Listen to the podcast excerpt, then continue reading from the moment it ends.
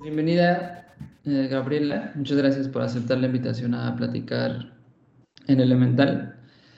Eh, y pues podemos comenzar por saber un poco más de ti, por conocerte eh, a través de, pues, de qué haces, de qué estudiaste o qué estudias y a qué te dedicas y, y cómo lo haces.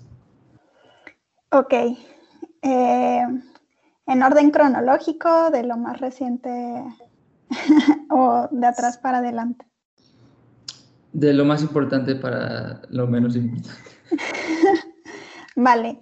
Eh, bueno, pues soy Gabriela Salinas, soy actualmente eh, cofundadora y directora de Services en México, que es pues una iniciativa enfocada en impulsar el diseño de servicios en, en el país con, bueno, hacemos eh, principalmente educación, ¿no? Cursos y training.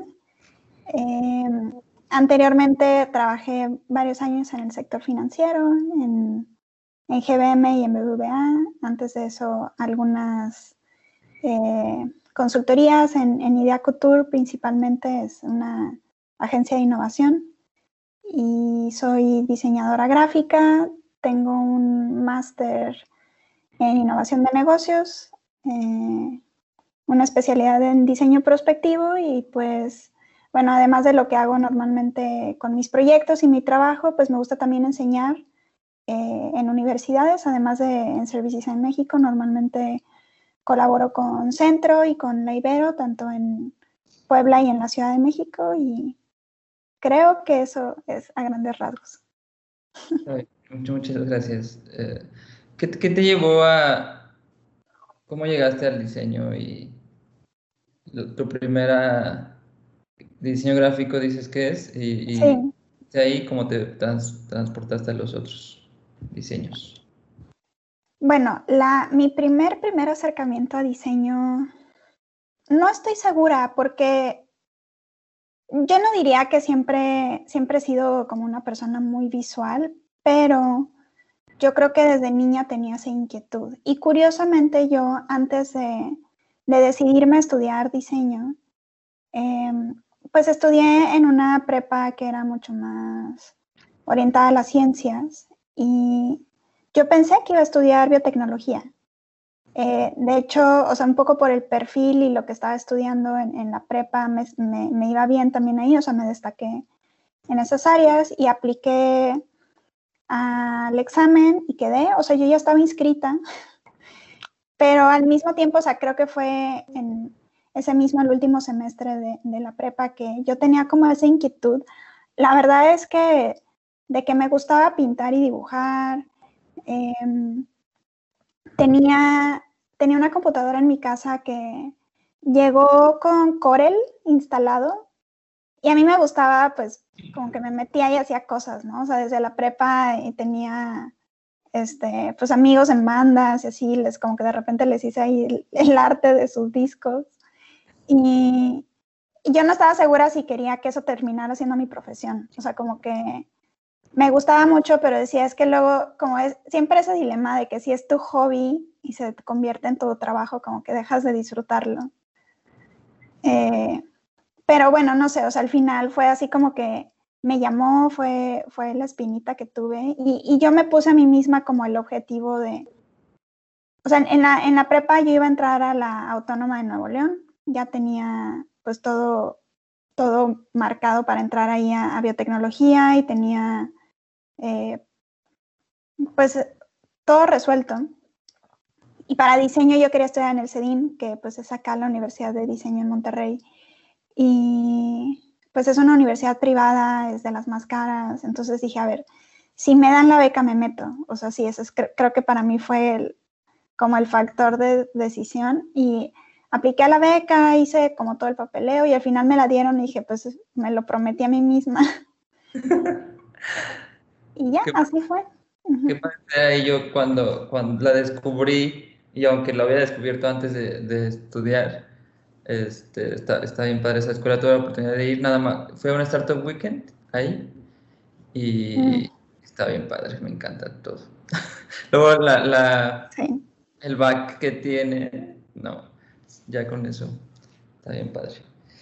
Y ya que llegaste ahí, ya, ya pues, cursaste diseño gráfico, ¿cómo em, encontraste el otro tipo de diseño que si bien en la universidad, o al menos que la tuya hubiera sido diferente, pues vemos cosas como establecidas y un poco, pues ni service design, ni, ni UX, ni prospectiva, normalmente están en las universidades. ¿Cómo, cómo, supiste de esos temas?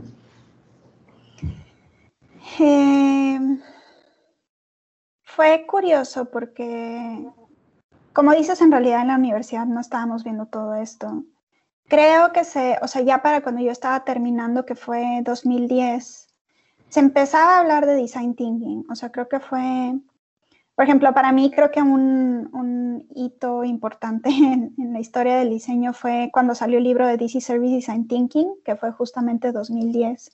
Ese año salió ese libro y salió el de Business Model Generation y eh, tenía pues profesores o personas con las que yo colaboraba que los compraron y que los, yo les echaba el ojo y me llamaba la atención. Eh, también estaba haciendo un proyecto en ese entonces con unos compañeros, eh, un poco como una perspectiva crítica del diseño en Monterrey.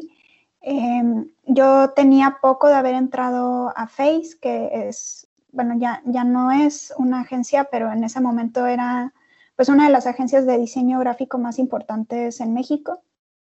Eh, para mí siempre fue mi sueño trabajar en Face y trabajé en Face antes de salir de la carrera. Empecé ahí como trainee y yo ya estaba haciendo pues mucho trabajo visual, o sea, em, identidad, diseño editorial, diseño web. Y con mis compañeros que estábamos haciendo este proyecto como del enfoque crítico, eh, terminó siendo al final muchas cosas, o sea, fue una revista, una conferencia. Estábamos hablando de la identidad del diseño en Monterrey y cómo el, diseño, especialmente gráfico, estaba recibiendo pues mucho reconocimiento internacional. En ese entonces, pues, em, no había tantas plataformas para ver qué estaba pasando en diseño, realmente no, o sea, todavía no existía Behance, no habían muchas cosas, o sea, para, para ver qué estaba pasando, pero en las revistas y en los blogs internacionales de diseño, pues el feature era Monterrey y entonces a nosotros nos llamaba mucho la atención de qué estaba pasando ahí. Era un diseño eh, pues mucho más modernista, eh, no, no, necesariamente lo que pasaba en el centro del país, que yo lo veía mucho como pues el diseño que yo le llamo el diseño de la lucha libre. no sé, o sea, como que tanto esa raíz mexicana no se estaba viendo y, y me parecía interesante y yo creía que había como mucho trasfondo cultural de por qué estaba pasando eso. Y obviamente mientras hacíamos esas exploraciones y hablábamos con personas de ese tema, terminó siendo nuestra tesis de, la universidad, em, pues te encontrabas con que había una forma de pensar el diseño, que no es necesariamente lo que te enseñan en la universidad. En la universidad te enseñan a hacer el diseño. Y entonces, cómo piensas el diseño y que, cómo se conecta el diseño con muchas otras áreas que no son diseño y que cuando eres un chavito estudiante, pues no tienes idea. O sea, si no estudiaste eh, psicología o antropología o sociología o cualquier otra de estas áreas cercanas, pues no tienes una forma de, de pensar el diseño, ¿no? Entonces creo que desde ahí había una espinita de qué hay detrás eh, creo que también trabajando específicamente con clientes en diseño, yo como que tenía justo esa inquietud de, ya cuando vienen es porque ya tienen un brief y ya tienen una necesidad que ellos detectaron y que creen que con un rediseño o con sacar un website o con ciertas cosas van a solucionar sus problemas. Y, resultaba que no. Y, y, yo me di cuenta de eso en, Estuve cuatro años trabajando de, diseñadora gráfica en ese estudio y, pues tenía esas inquietudes y, levantaba esas inquietudes y no había con quién rebotarlas. O sea, era como, pues ok, pero pues somos una agencia de diseños. Al final lo que quieren es el logo bonito. Mm. Y no sé, o sea, creo que desde ahí yo ya estaba viendo que tenía que haber algo más detrás y como que está, que está realmente fallando. Es, es el servicio, es el modelo de negocios, eh, es este, que no tienen market fit, ¿no? O sea, empezar a documentarme de todas esas cosas. Y a la par se dio, creo que se dio como muy, muy al mismo tiempo. Yo cuando me gradué de la universidad, eh, el CEDIM tiene una maestría, solo tiene una maestría, es la maestría de innovación en negocios. Y cuando yo me gradué como ñoña becada, eh, pues me gradué con honores de mi generación y me ofrecieron una beca para esa maestría. Eh, y yo dije que no, yo dije que no, creo que más por mi contexto personal, eh, venía ya pues un poco endeudada, aunque también tenía beca en la universidad. Dije, no, ya necesito trabajar y necesito hacer otras cosas, no puedo seguir estudiando. Y les dije que no. trabajé un año más, eh, y al final de ese año más me volvieron a buscar y me dijeron, oye, pues si quieres la beca todavía está aquí, creemos que tú eres el perfil, eh, nos encantaría tenerte. Entonces ya lo pensé y dije, bueno, que ya, medio que me balanceé económicamente, eh, ahorré un poquito, dije, pues bueno, voy a aventarme. Yo en mi mente pensando como, si no es ahorita que tomo esta oportunidad, ya nunca voy a estudiar. Así me sentía en ese momento. Entonces dije, bueno, ya, me aviento, lo hago. Y pues fue otra perspectiva totalmente, o sea, creo que me abrió el panorama por completo. Los profesores, al menos en ese tiempo que yo estudié, eran todos extranjeros, venían de Silicon Valley. Eh, nos fuimos de viaje a San Francisco, fuimos a Stanford, fuimos a la D-School de Stanford, fuimos a IDEO, eh, a Frog. Eh, hicimos muchísimas de esas cosas que, y los libros que me recomendaban, era como, wow, o sea, esto es como otra forma que también es diseño, pero es otra forma de hacer diseño y, pues no sé, para mí ese fue creo que el parteaguas que, que ya dije, ok, esto es creo que lo mío y necesito ver qué hago aquí. Qué padre esa, esa experiencia de ir a, la D-School y de hoy. Sí. Este, hoy, ¿qué, ¿Qué diferencia tiene? Ya que viste el diseño, que, estudiaste, el diseño que estaba allá, que tienes como una, una cosa chiquita que puedas decir, esto es diferente. O sea, que mm. diseño que, que, no, que no va más al, fondo, diferente. O sea, ir más al fondo sería Es buena pregunta. Creo que... O sea, yo, yo considero que es diseño tanto la parte esta, pues que le puedo llamar más estratégico o más del lado de innovación, diseño de servicios, creo que la metodología de hacer eso, hacer cualquier otra cosa, hacer algo visual, hacer mobiliario, hacer pues el diseño más tradicional, el proceso es el mismo. Entonces, eh, y, y, además creo que lo que comparten es tratar de resolver un problema. Creo que es más bien cómo enfocas ese problema o cómo decides hasta qué límite es tu problema, ¿no? O sea, si tu problema es eh, querer comunicar algo con, tu marca, pues lo estás delimitando hasta, hasta ese es tu límite, ¿no? Como diseñador, tu enfoque al final va a ser eh, pues esa parte visual y hasta, y hasta dónde llegas a comunicar o a persuadir o a convencer. Si después de eso dices, ok, pero todo el negocio, todo el ecosistema, todo lo que está pasando, hasta la interacción con el empleado, hasta el proceso intangible que se vive, todo eso también entra en mi scope como diseñador. O sea, creo que es eso, como abrir tu scope a que más problemas son también tu problema. Eh, creo que ahí es donde eh, se vuelve este diseño estratégico, como le queramos llamar, eh, y que es donde yo veo esa principal diferencia. Y ahora que ya llegaste a, estás en Service Design México, México que es principalmente lo que haces, ¿no? O única, tal vez, y, la, y, la clase, y las clases, creo. ¿Cómo, eh, ¿Cómo tomaste esa decisión? Y ya, ya terminamos con la parte biográfica de, Pero, ¿cómo, cómo sé que estuviste en GBM y después de ahí te, no sé dónde estuviste antes de GBM, pero y después tomaste la decisión de irte, ¿cómo, varias cosas, ¿no? ¿Cómo primero decidir crear o co-crear eh, Service Design México? Eh, ¿Por qué educación? Y, y, después el salto de a solamente enfocarte en eso, ¿qué, qué pasó dentro de ti? Órale, son muchas preguntas. Creo que yendo como también un poco hacia atrás. Em,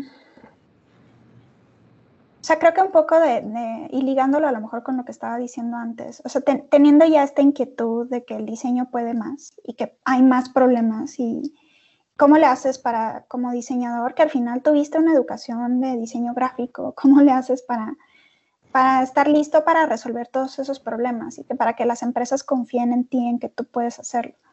Entonces, eh, creo que afortunadamente los, los, pasos que di me fueron llevando poco a poco y terminé en el sector financiero que, eh, bueno, antes estuve en, en Idea Couture, donde pude explorar, pues como cualquier agencia, pues todas las industrias, todos los problemas, eh, todos los niveles de clientes, desde multinacionales, corporativos, hasta empresas pues, nacionales más pequeñas. Y yo dije, es que quiero estar varios años en un lugar donde me pueda enfocar en un problema muy específico. Y, y, cuál industria es la que más creo que tiene problemas. Entonces yo decía, pues para mí yo creo que es la financiera. Que ahora que lo pienso digo, híjole, o sea, hay tantas industrias con tantas áreas de oportunidad que, que pues hay de todo, ¿no? Pero creo que el sector financiero eh, al final es un sector que tiene muchos más recursos para invertir en diseño y para darle oportunidad a los diseñadores. Eh, tuve la fortuna de entrar a BBVA, estuve ahí eh, dos años y después en GBM, ya estando como diseñadora de servicios en ambos lugares. Y y creo que sí, sí fue así como, creo que para mí un, punto de crisis existencial de como que, ¿qué quieres hacer con tu vida? O sea, ¿quieres eh, crecer en una industria? Hay mucho todavía que, que, a mí me quedaron ganas de aprender, que me quedaron ganas de hacer. Eh, yo crecí, crecí, me dieron mucho la oportunidad en GBM de, de crecer en responsabilidades desde poder abrir el equipo de Service Design, eh, después de ser la directora de las áreas de diseño.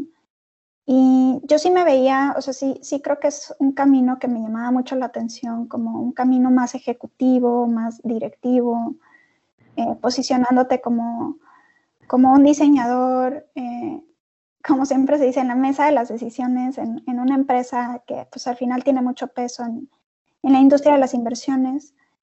Em, o el camino pues del emprendimiento, que es otro camino totalmente distinto y que, que tiene sus propios retos y, y Service Design México empezó como un proyecto pues paralelo. No diría exactamente un hobby, porque creo que desde un inicio fue eh, pues visto como pues como negocio, o sea, sí teníamos aspectos de comunidad, y estábamos haciendo eventos, eh, drinks y jams y community nights X cantidad de cosas, pero también eh, teníamos cursos. Desde un inicio, en, 2017 empezamos, yo estaba en BBVA, ahí conocí a mis socias, eh, a Tania y a Nora, eh, empezamos a hacer los cursos.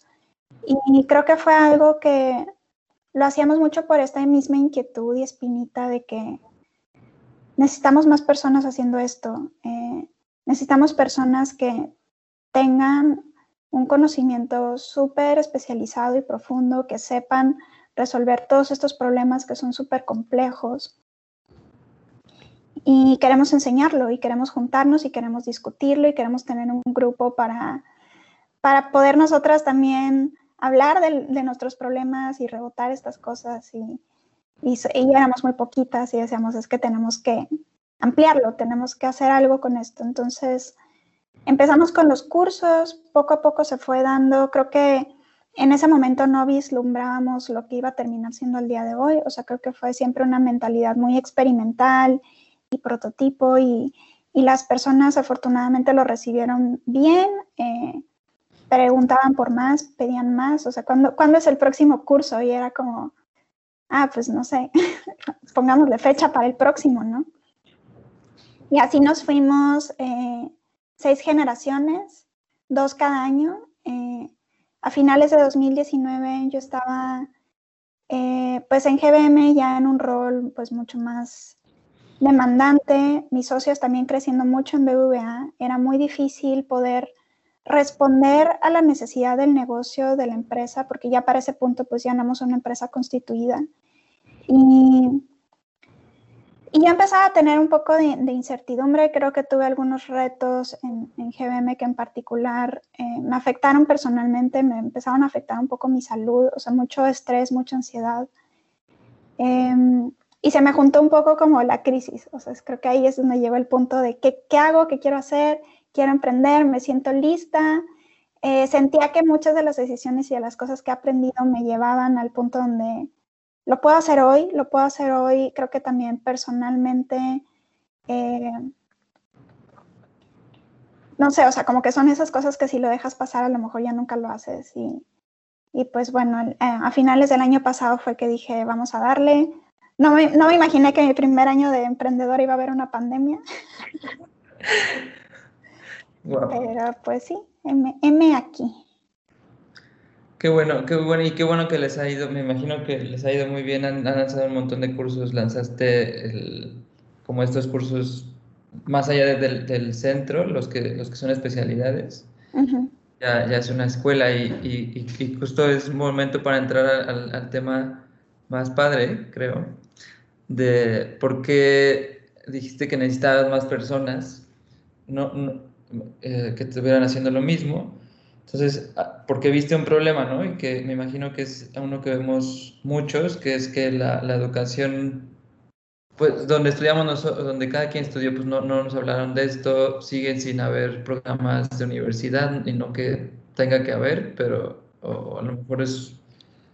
No hay, no hay programas donde enseñen esto, de, de, o muchos programas, uh, sí hay a lo mejor internacionalmente, aquí en México algunos. Entonces, ¿qué, problema eh, estás resolviendo? Ah, y, si quieres con ese. Mm, mm. Pues es que está cañón también porque son muchísimos problemas. Yo creo que, em, o sea, creo que el diseño de servicios es para mí la, la visión más amplia del diseño estratégico. Y sí hay universidades que lo están abordando, obviamente, y en las que yo colaboro como profesora, en maestrías de diseño estratégico. Está cañón, porque yo todavía antes de estar en, en Service Design México, ya estaba dando clases en esas universidades y maestrías incluso ese nivel donde te esperas que las personas ya estén abordando la, pues su educación con cierta responsabilidad, eh, no lo ves. O sea, creo que hay un pipeline educativo que normalmente, pues el típico camino de universidad, maestría, eh, bueno, normalmente es universidad, trabajo, y luego quizás maestría. Y hay unos que se van universidad, maestría, trabajo, que no hacen ninguna pausa intermedia y dicen, no, pues yo le, sigo estudiando y a ver si por aquí va. Em, y creo que ese pipeline, desafortunadamente, y, creo que mucho es por también la necesidad general del mercado, es que te preparan para ejecutar cosas, para hacer cosas, incluso en una maestría que debería ser, creo que más eh, estratégica te llevan a, cómo puedes ejecutar el proyecto de diseño estratégico, pero no a tú ser una persona estratégica. Y, no, no estoy segura de entender todas las razones, porque no es mi campo de estudio entender la, la forma en la que se educa estas cosas, pero, o sea, a nivel pedagógico hablando, ¿no? Creo que en cuatro años no es suficiente. Y déjate en cuatro años, o sea, cuatro años no estás full time estudiando la universidad, o sea, estás, vas en las mañanas, haces otras cosas. Después, dos años de maestría, pues también normalmente son en, ciertas horas de tu semana. Normalmente estas maestrías son ejecutivas, entonces, por ejemplo, yo estudié los fines de semana y trabajaba entre semana. Y si no lo practicas, pues no estás obteniendo una expertise de estas cosas. Y los profesores no te están dando retroalimentación realmente, normalmente es teoría. Eh, o tú lleva tu proyecto, pero pues como que ahí medio que lo haces o no. Entonces al final sales y tienes este papelito que te dice que tienes una maestría de diseño estratégico, terminas obteniendo quizás un mejor trabajo, eh, porque sí, eso es algo que al menos en un corporativo todavía se valora.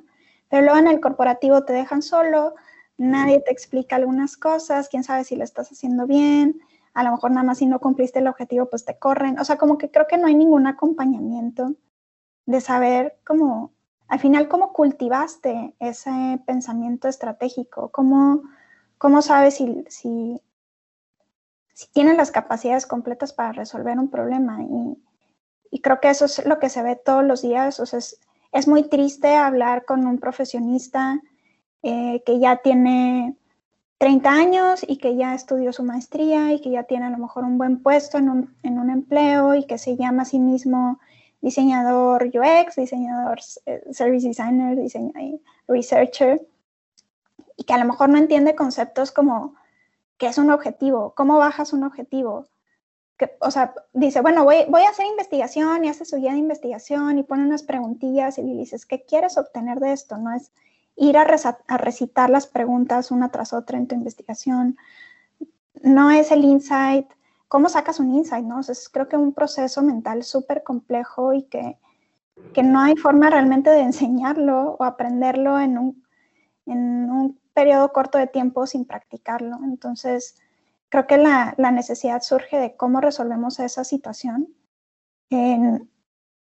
No digo que la estemos resolviendo actualmente, porque también, digo, apenas estoy tomando creo que este reto de, la empresa y de ver cómo le podemos hacer y, y poco a poco vamos a tener que ir escalando hacia allá, pero creo que ahí, o sea, está primero esa parte, o sea, de cómo el diseñador tiene la capacidad para convertirse en esta persona estratégica y que, o sea, al final si lo que quieres es estar en la mesa de las decisiones, no lo vas a hacer sabiendo ejecutar el proyecto, lo vas a hacer con tus, con tus ideas y cómo tú generas un cambio en la organización y cómo solucionas un problema del usuario y cómo al final eso impacta en las métricas del negocio, está como muy conectado con, con tu liderazgo, con tu resiliencia, eh, con muchas cosas que, muchos soft skills que hay que desarrollar, además de la parte técnica.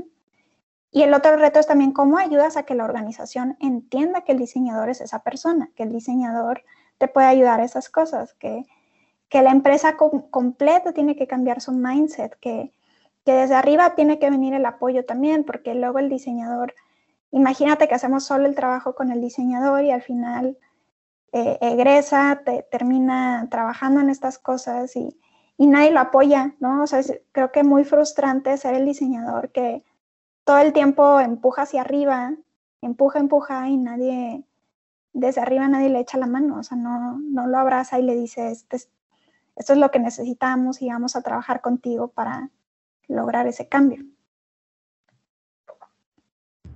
Uy, deja, escoger una. Allá talmente, así como todos los temas.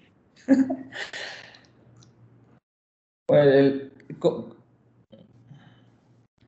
dices que estos estudiantes, bueno, estos profesionales que ya tienen cierto nivel no saben hacer ciertas cosas. ¿Qué, qué relación crees que tiene eso con, con el auge pues sabemos que hay un auge, y creo que lo hemos vivido en los últimos un par de años, yo creo, eh, que salieron un montón de escuelas de diseño, mucho de diseño UX, eh, que, o UI, eh, tal vez pocas service como, como la tuya. ¿qué, ¿Crees, o sea, qué relación tiene eso con que simplemente es un, un lugar nuevo, se sabe que que se paga mejor que el diseño gráfico, industrial y demás, eh, que nada más la gente va, dices que los entrenan para, los preparan para hacer cosas, no, no sería, o sea, no, una es esa como si el auge, cómo se relaciona eso con que muchas personas entran y nada más quieren a lo mejor llegar a hacer, o que también puede ser inevitable que la educación prepare para hacer cosas, porque ya una vez que, que la disciplina se desarrolla orgánicamente a través de los pioneros tal vez, ya después lo que necesitas en las empresas es personas que, no, no que no piensen, sino que, no que por hacer no piensen, pero que, que ya tengan el método que, que, ya sabemos todos y que pues entren de una vez con el conocimiento. ¿Qué, qué opinas de eso? Creo que como casi todos los problemas en la modernidad, eh, este es un problema que entra en la categoría de wicked problem. Hablando de design thinking, es un problema conectado con, con muchos aspectos y que creo que todos tienen culpa, o sea, todos tienen algo que ver, o sea, de, de que es una, que son prácticas recientes en nuestro país, sí, o sea, sí, sin duda estamos queriendo correr y hacerlo a la par que Europa y Estados Unidos, cuando aquí apenas está entrando, apenas está entendiendo, apenas está estudiando. Eh, que las empresas tampoco están listas para ver al diseñador y no tienen los roles para el diseñador de esta forma. O sea, dicen que quieren que esto pase, pero lo que quieren es realmente un ejecutor. O sea, al final estamos en la cadena alimenticia corporativa en la parte de hasta abajo. Eh, tampoco quieren destinar presupuesto a ser ellos quienes eh, generen esos capabilities en sus empleados. Tiene que venir de parte de los empleados querer escalar de esa forma y un poco con la incertidumbre de si al final les va a redituar o no ese esfuerzo. O sea, qué tal que ni siquiera el campo eh, laboral está listo para, para dar tantas oportunidades a tantas personas con esos skills mucho más especializados. Eh, y yo no, yo no señalo, no, no culpo a las escuelas, a los bootcamps, a, a todas estas pues, startups educativas. Creo que estamos tratando de hacer lo mejor que se puede en el contexto. Eh, yo quizás algo que sí pienso y creo que lo platiqué contigo alguna vez, era que realmente la educación nos está fallando desde un nivel mucho más básico. Y, lo, y no, o sea, para mí es fácil decirlo para un poco quitarme la culpa de decir, bueno, es que desde la primaria venimos mal, o sea, como, y, y, al mismo tiempo no meterme a la educación primaria, ¿no? O sea, como decir, bueno, yo voy a tratar de trabajar con estos profesionistas en particular que tienen estas habilidades, estas capacidades, que su perfil ya viene para acá, pues con ellos puedo trabajar. Pero el wicked problem viene desde más adentro, de cómo realmente nunca nos prepararon para ser críticos, para tener todos los soft skills que se necesitan, ¿no? O sea, yo, a, mí la verdad es que algo que me frustra mucho de dar clases en un nivel eh, de maestría en universidades reconocidas es que al final todos estamos haciendo un esfuerzo para que esas personas salgan bien y al mismo tiempo te encuentras alumnos que no van, que les da flojera. O sea, no estás en la prepa, chavo, estás en la maestría. Y, les da flojera, no entienden conceptos básicos. Eh, no sé, o sea, de verdad me, he encontrado con personas que no entienden que es una metáfora. En nivel de maestría.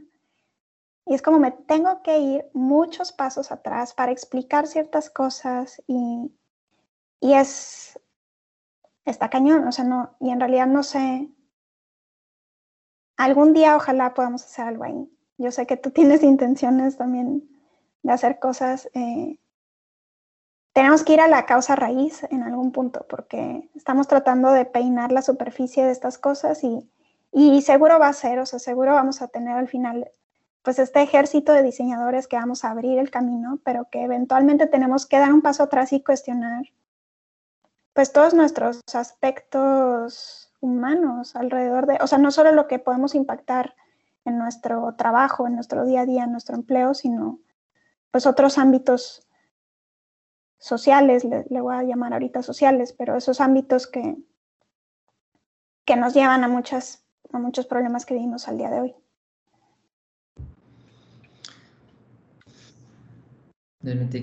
Este, sí, y esta, esta, es, esta educación que no se tiene y que yo, yo también la he visto, o sea, de hecho, ha, habido oportunidades en las que, eh, pues, he, querido, o sea, he, estado buscando la forma de, de ayudar a la educación.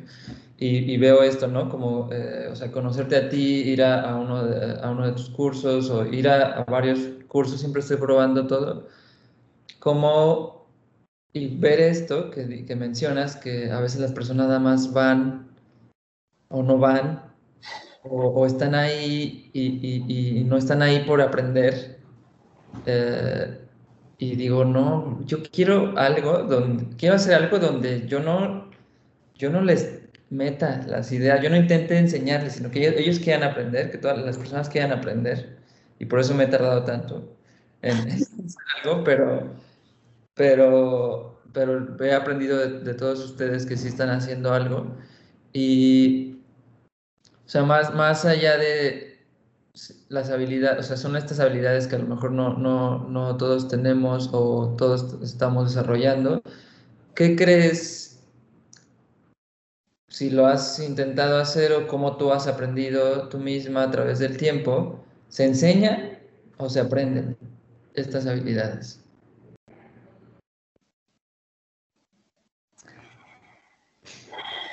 Las dos cosas tiene que ser, o sea, creo que tiene que haber un interés genuino en aprender.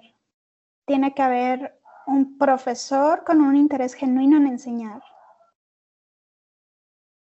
Se tienen que encontrar los dos en un punto. Eh, sí. Y los dos está difícil porque, a ver, ¿qué pasa también? O sea, por ejemplo, en la educación de diseño estratégico, tenemos un gran pool de profesores increíbles y, digo tenemos, o sea, sí en Services en México, lo digo también en otros proyectos educativos, en otras universidades. Realmente hay talento eh, docente, pero lo que somos somos expertos en, en el diseño de servicios o en el diseño estratégico o en el diseño de UX. No somos expertos pedagogos, ¿no? Rara vez encuentras a alguien, hay algunos por ahí, y luego lo triste es que se capacitaron mucho para ser eh, enseñantes, profesores. la verdad es que también es una, es una práctica pues súper mal remunerada. Encontrar un buen profesor que quiera destinar su tiempo con dos cacahuates de salario, que realmente se preocupe por el alumno, que realmente le dé seguimiento al alumno, que lo escuche cuando está hablando, que quiera entender su proceso mental, porque cada alumno tiene su proceso mental, cada alumno tiene su forma de aprender. Y no es lo mismo el alumno que se sienta tres horas de escucha y ya lo entendió, al alumno que tiene que practicarlo 100 horas, al alumno que tienes que darle contenido audiovisual, lecturas, eh, proyectos, a todo el acompañamiento, ¿no? es como que te tienes que adaptar como docente a todas esas posibilidades. Y tienes que realmente tener el interés y normalmente no lo hay porque ¿cómo te doy yo interés si no estoy recibiendo algo a cambio? ¿no? Típicamente. Y lo además que el alumno colabore, o sea, que además el alumno diga, si quiero, o sea, si quiero esto, es que entienda que la educación va a ser su camino a cambiar su vida su profesión, porque muchos van porque los mandaron al curso o porque creen que los va, les va a aportar, pero van y se sientan y luego les dices, tienes tarea y es como, ay, tarea. Sí, güey, tienes tarea. O sea, ni modo, ni modo. Quieres aprender, no vas a aprenderlo escuchándome dos horas. Entonces son las dos y, y no sé, o sea, creo que además, o sea, sí juega un rol, creo que la, la típica pregunta si además es también una habilidad nata, o sea, como que qué tanto se puede enseñar y qué tanto ya lo traes tú también.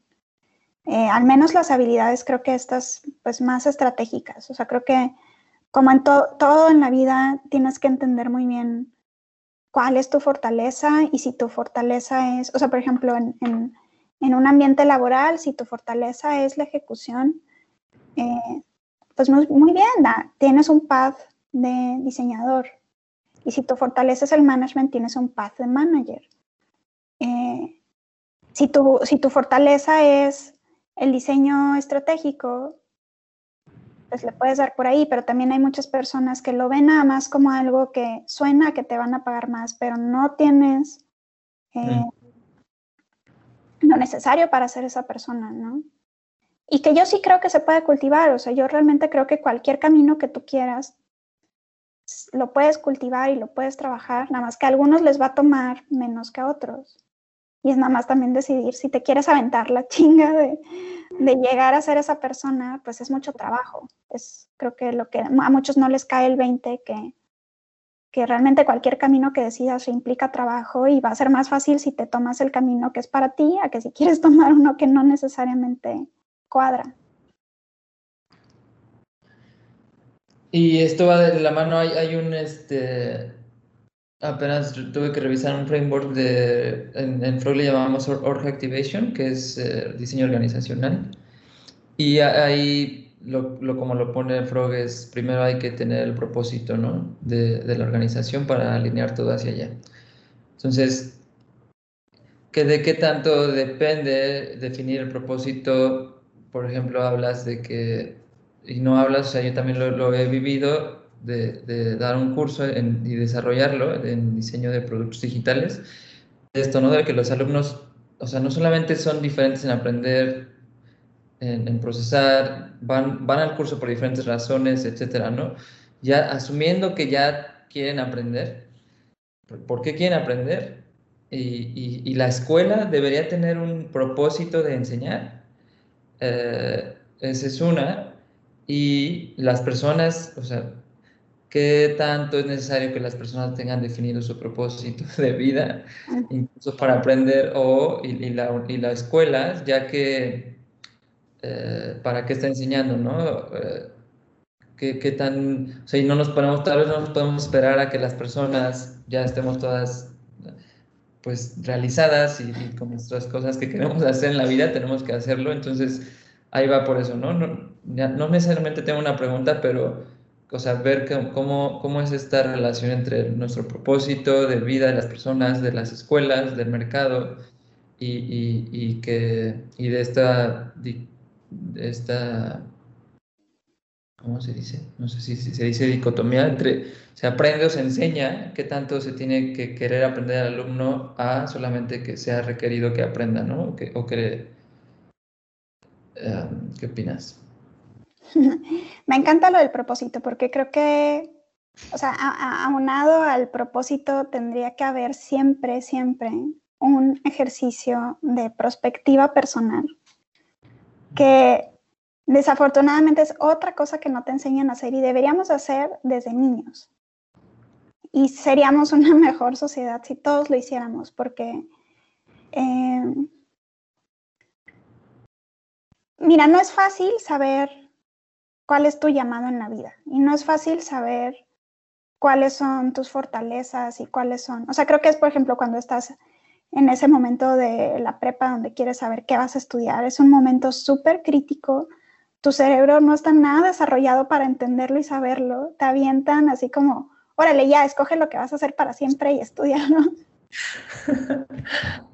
Pero ¿por qué tiene que ser así? O sea, ¿por qué nadie se sienta contigo y te, realmente te valora, te, te, evalúa para eh, saber por dónde va, por dónde te puedes desempeñar mejor y, y además de eso, cómo desarrollas tú como persona una, un plan, o sea, todo debería de estar planeado. Bueno, yo soy muy para esas cosas, o sea, yo soy la persona de hueva que hace un Excel para buscar un DEPA, para realmente para todas las decisiones tengo que hacer eh, una lista, una matriz, un algo y... Eh, ¿Eres Mónica de frente? no sé, porque también, ¿sabes qué? También tomo muchas decisiones de gut feeling, pero... Eh, o sea, tu carrera profesional debería de tener al menos un set de posibles caminos, tú anticipar qué pasos tienes que dar para estar ahí, y educarte para llegar ahí. O sea, si realmente quieres ser un diseñador estratégico, pues analizar cuáles son las 10, 20, 30 cosas que te faltan, que tienes que eh, formarte para ser esa persona. Y, creo que la industria está súper verde porque al final nadie, nadie está como, bueno, no digo nadie, o sea, hay muchísimas personas que lo han hecho súper bien. Eh, pero la gran mayoría, o sea, la masa de, diseñadores creo que no se toman el tiempo de hacer esa introspección, de prepararse de esa forma. Creen que con dos, tres años trabajando en un lugar ya son seniors. Eh, se, ha inflado también mucho el mercado, o sea, creo que es otra cosa que seguro lo has platicado con Lulo o con alguien más, pero creo que son otros aspectos, creo que de la maraña del wicked problem que al final impactan un poco en, en qué está pasando y cómo al final podemos o no podemos pronto ser realmente los diseñadores estratégicos como deberíamos hacerlo en nuestro país. Ahora, ya, ya, hablando ya del problema, eh, porque de repente también eh, eh, pues hay que hablar del otro lado, ¿cómo tú no, tú no creaste, tú creaste estos cursos de diseño de servicios? ¿Tú cómo aprendiste? ¿Y cómo, y cómo pueden hacerle todas las demás, todas las personas o las que estén interesadas en aprender para hacerlo de la, tal vez de la forma en la que tú lo hiciste. Si, si, si es, hay, hay un tema que apenas estoy, he estado leyendo un poquito y que habla de cómo desarrollamos competencias sin, sin, haber, sin comprensión necesariamente. Eh, y, o sea, que simplemente por, por hacer algo lo aprendes sin haberlo comprendido y que no es necesario comprenderlo para eh, ser un ser bueno en ello. Eh, no que lo hagas, ya que lo sabes, lo estés haciendo, no, no significa que lo estés haciendo con propósito o que ni siquiera, ni siquiera estoy hablando de diseño, ¿no? Pero, pero ¿cómo, cómo podemos afrontar este problema de si no hay lo que, lo que quiero aprender o si lo que quiero aprender eh, ya lo estoy aprendiendo, qué tan necesario es formalizar nuestra educación, qué tan y qué tan libres o qué tanto nos podemos avanzar solitos, dado que no hay, formal, no hay educación formalizada.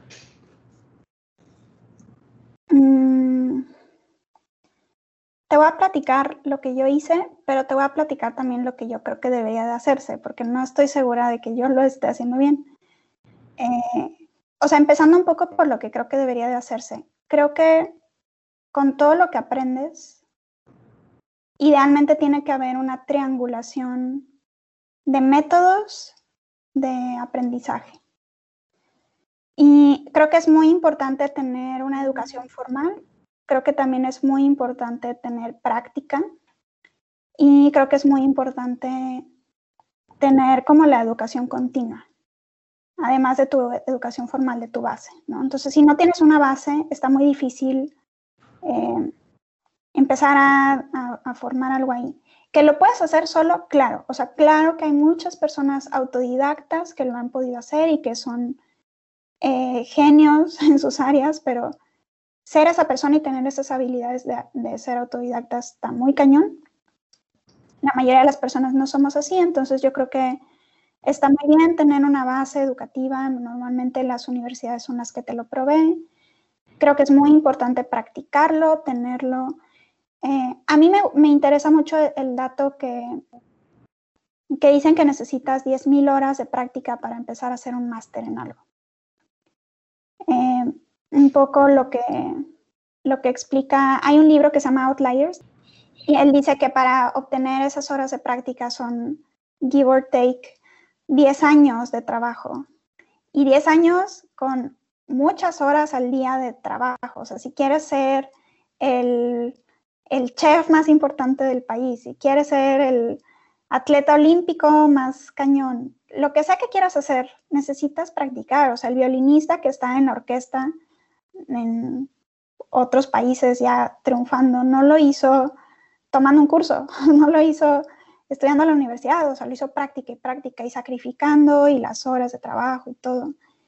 Eh, tiene que ser un mix de todas esas cosas. ¿eh? Ahora, ¿cómo lo, ¿cómo lo he hecho yo?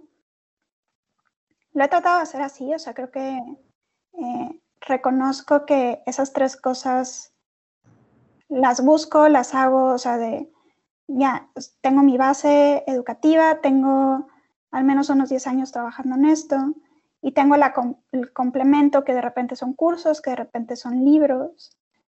Eh, creo para mí que lo más notorio ha sido eh, el trabajo duro, porque creo que muchas de las preguntas cuando, cuando alguien se acerca a mí dicen, ¿cómo le hago para estar donde tú estás? Que ni siquiera sé si estoy en donde quiero estar, pero bueno, o sea, al menos para llegar a donde estoy, eh, yo no creo que tuvo que requerir eh, tener, no sé, como que, como que solamente una inteligencia para hacerlo. O sea, creo que es mucho de showing up, de estar ahí, de estar persistiendo, de estar siempre pensando, o sea, y la verdad es que es pesado y es una carga, o sea, para mí creo que es, me, me, complica mucho mi existencia de, de, saber que todo lo que hago en mi vida, hasta en mi tiempo libre, tiene que aportarme a mi profesión. Me genera mucha ansiedad y muchos problemas porque no puedo ir al parque sin al mismo tiempo estar escuchando un audiolibro. Pero es, tienes que decidir qué quieres y qué tanto lo quieres y hasta qué nivel lo quieres y qué requiere para que lo hagas, porque no es, no es de gratis, nada es de gratis. Em, entonces, pues eh, eh, estudiando, leyendo, o sea, leyendo creo que es otra cosa súper importante y que más si quieres realmente ser este diseñador estratégico que resuelve problemas, no te quedas con la literatura de diseño. No te quedas diciendo como, ah, perfecto, ya leí This is Services I'm Doing, ahora sí vámonos a hacer el blueprint y vamos a hacer el workshop, perfecto. Hay tantas cosas que no sabemos y no nos va a dar la vida para saber, eso es creo que también muy triste. Tienes que ser muy estratégico en cómo utilizas tu tiempo libre, qué quieres leer, qué área, qué, en qué te quieres destacar. A ver, ¿te quieres ir hacia economía del comportamiento porque tú ya estás en el en la implementación del servicio y te estás dando cuenta que para implementar ese servicio necesitas que la gente eh, cambie ciertos comportamientos. Bueno, clávate, aquí hay 200 libros de economía del comportamiento. No, que a mí me interesa más entender a las personas y encontrar el insight correcto y determinar cuál es el problema. Bueno, clávate que aquí hay antropología, psicología, este, todo lo que, lo que necesitas para estar en esa parte, ¿no? Ah, bueno, que yo quiero estar en leadership y quiero manejar el equipo y quiero generar roles, eh, planes de carrera, eh, etcétera, etcétera. Bueno, güey, aquí está 20, 30 años de documentación de management, de leadership, de business, de lo que sea. Bueno, yo quiero ser generalista, no, pues está más cabrón, necesitas leer de todos los temas todo el tiempo porque eh, no, los, no, no, quieres asustar a la gente porque si no todos van a terminar con el ataque de ansiedad y estamos en pandemia y, que le den tranqui y disfruten también su vida. Em, pero eso.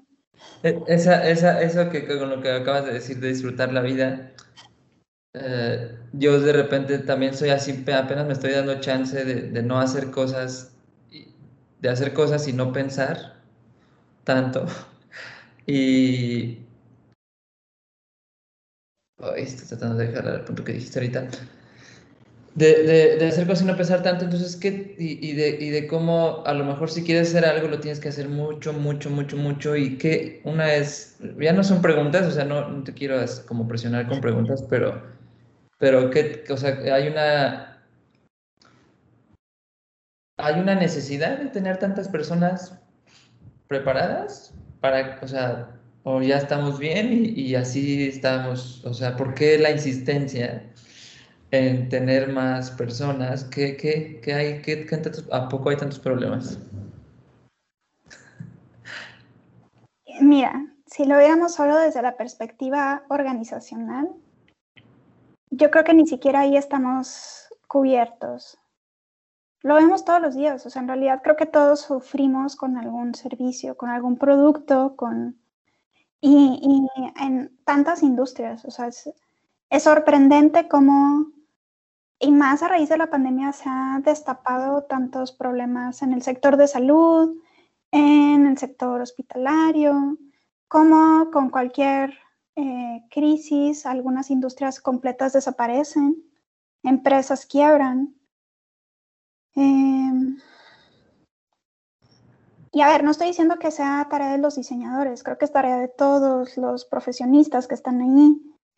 Eh, ojalá, o sea, y eso creo que, que cuando lo digo siempre saco mucho de onda a los diseñadores, pero ojalá que el CEO fuera un diseñador y, no digo que sea un diseñador que lleva a ser CEO, sino que todos hagan diseño, que todos entiendan estas metodologías, que todos vean el valor de esto. Creo que eh, atravesando creo que también una, una crisis de, educativa donde lo que recientemente se ha impulsado mucho y los últimos 10 años es, son las carreras STEM y que quieren que las personas entren a tecnología y sepan código y que puedan eh, estar en las startups y, ok, sí, pero las ciencias sociales son las que realmente nos están dando las herramientas para entender y resolver estos problemas tan grandes que estamos viviendo. Y, y te lo digo ahorita como la parte organizacional, porque si nos vamos a la parte social, pues, híjole, o sea, hay tantos, tantos problemas que estamos viviendo que no tendríamos por qué, o sea, yo creo que tenemos como humanidad la capacidad de no estar poniéndonos el pie solos. Y, o sea, no, no sé, no me quiero meter en todos esos temas, pero, o sea, estamos recién terminando elecciones en Estados Unidos. Este, en nuestro país está el pico, siempre ha sido pico, o sea, no, la pandemia nunca ha bajado. Eh, y muchos temas, muchos temas sociales, políticos, económicos, ambientales, de todo. Too much, too much, ya. Poner ansiosos y a, y a cansar simplemente de pensar. Bueno, pues, pues ya, ya estamos llegando, bueno, ya pasamos de la hora. Este, nada más, si quieres, es como normal, y bueno, no normal, pero y a lo mejor cliché, que si puedes dar recomendaciones de libros o lo que sea, ya que son las respuestas rápidas que todos queremos, este, a lo mejor que des unas anti-respuestas rápidas, que es leer. Eh, Em, a ver, vámonos por partes. Creo que si son personas que apenas están metiendo el tema de diseño de servicios y les llamó la atención un poco lo que dije, creo que sí lean is Service Design Doing, sí lean eh, Service Design from Insight to Implementation de Rosenfeld Media. Eh, les diría que lean Good Services de Ludon, que salió este año y, me parece que habla mucho como de esta crisis en los servicios y de qué podemos hacer para mejorarlos. Eh, si ya pasaron por ahí o ya están cubriendo esa, base, no sé, o sea, es que dependerá qué tan clavada sea tu audiencia. Em, yo creo indispensable que el diseñador se peine todos los libros de Rosenfeld Media y de O'Reilly.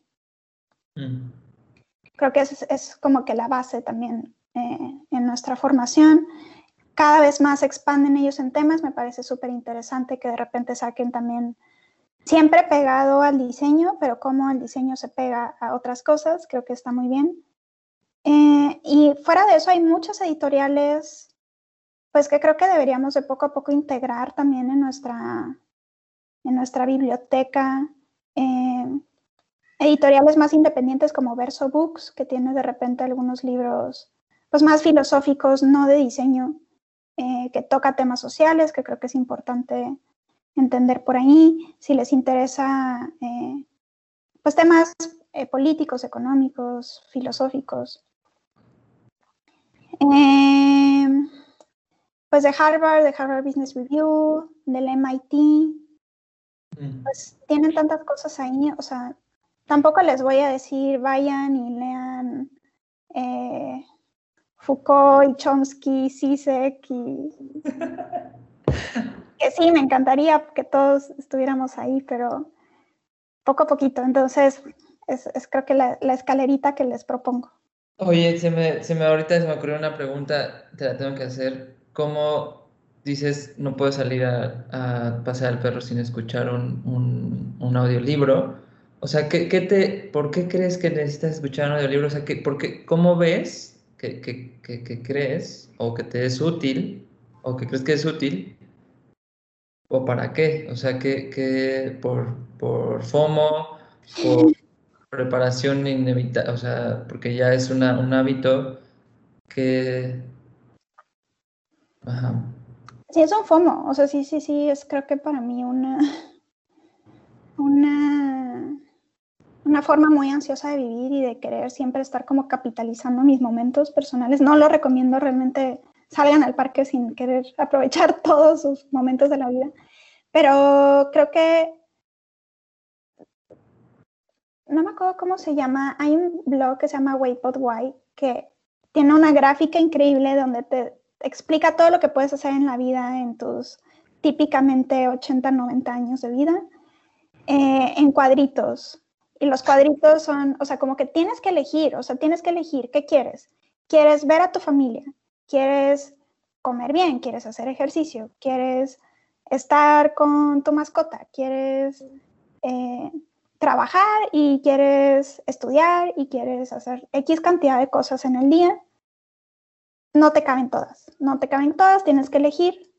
Eh, y tiene una gráfica muy particular que dice, o sea, como comparando más o menos las horas de un muy buen lector que lee todos los días y los fines de semana, eh, vas a leer, no me acuerdo cuál es el número, pero no sé, pon tú eh, 10.000 libros en tu vida.